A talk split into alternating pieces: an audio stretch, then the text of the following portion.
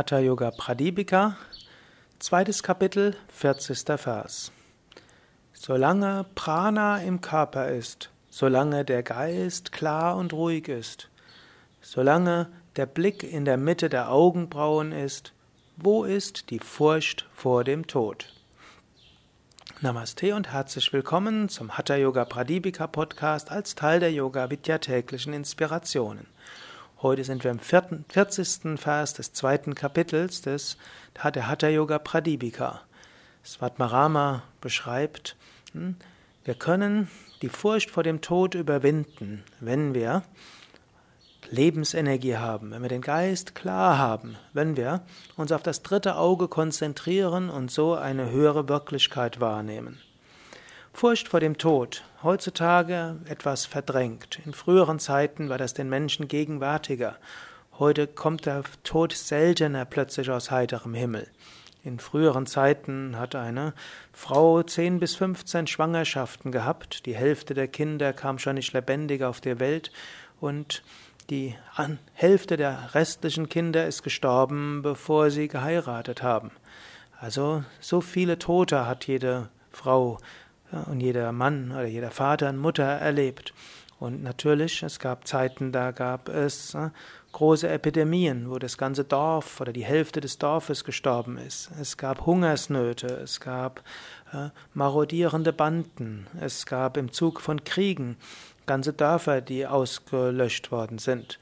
So war der Tod durchaus sehr, sehr gegenwärtig. Und natürlich, eine kleine Wunde konnte auch zu Blutvergiftung und Tod führen.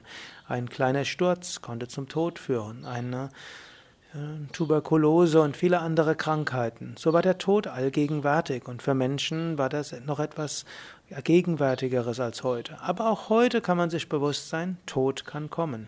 Und der Tod ist nicht nur der eigene physische Tod. Viele haben vielleicht äh, pflegebedürftige Mutter, Vater und wissen, da kann das Leben jederzeit zu Ende sein. Und gar nicht mal so wenige Menschen haben auch schon erlebt, dass ein naher Angehöriger und Freund, Freundin oder der Partner entweder gestorben ist oder in Lebensgefahr gewesen ist, so wie man sagt, vor der Zeit. Hm. All das kann geschehen und es geht noch weiter. Hm. Auch eine Beziehung kann in die Brüche gehen. Letztlich, die Kinder verlassen das Haus. Die das Unternehmen, in dem man beschäftigt ist, äh, kann die Arbeit nicht fortführen. Du musst, der Vermieter kündigt dir die Wohnung und so weiter. Viele kleine Tode gibt es. Und Menschen haben Angst davor. Menschen haben Angst vor Veränderungen. Wenn du Yoga übst, wirst du frei werden. Du brauchst keine Angst mehr davon zu haben, irgendetwas zu verlieren. Wenn du dein eigenes Prana hast, dann hängst, hängst du nicht mehr ab vom Prana der anderen. Wenn du deinen Geist unter Kontrolle hast, dann spielt es keine Rolle. Du brauchst nichts Äußeres, um glücklich zu sein. Wenn du in der Lage bist, deinen Geist zu steuern, dann kannst du jederzeit glücklich sein. Du brauchst nicht viel, um glücklich zu sein. Du brauchst nur deinen Geist in einen glücklichen Zustand zu versetzen. Ja, und das geht willkürlich.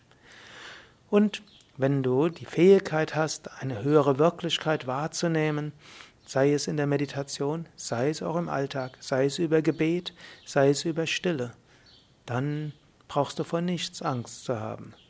Es ist daher sehr wichtig, praktiziere und übe spirituell. Es hilft dir in jeder Lebenslage.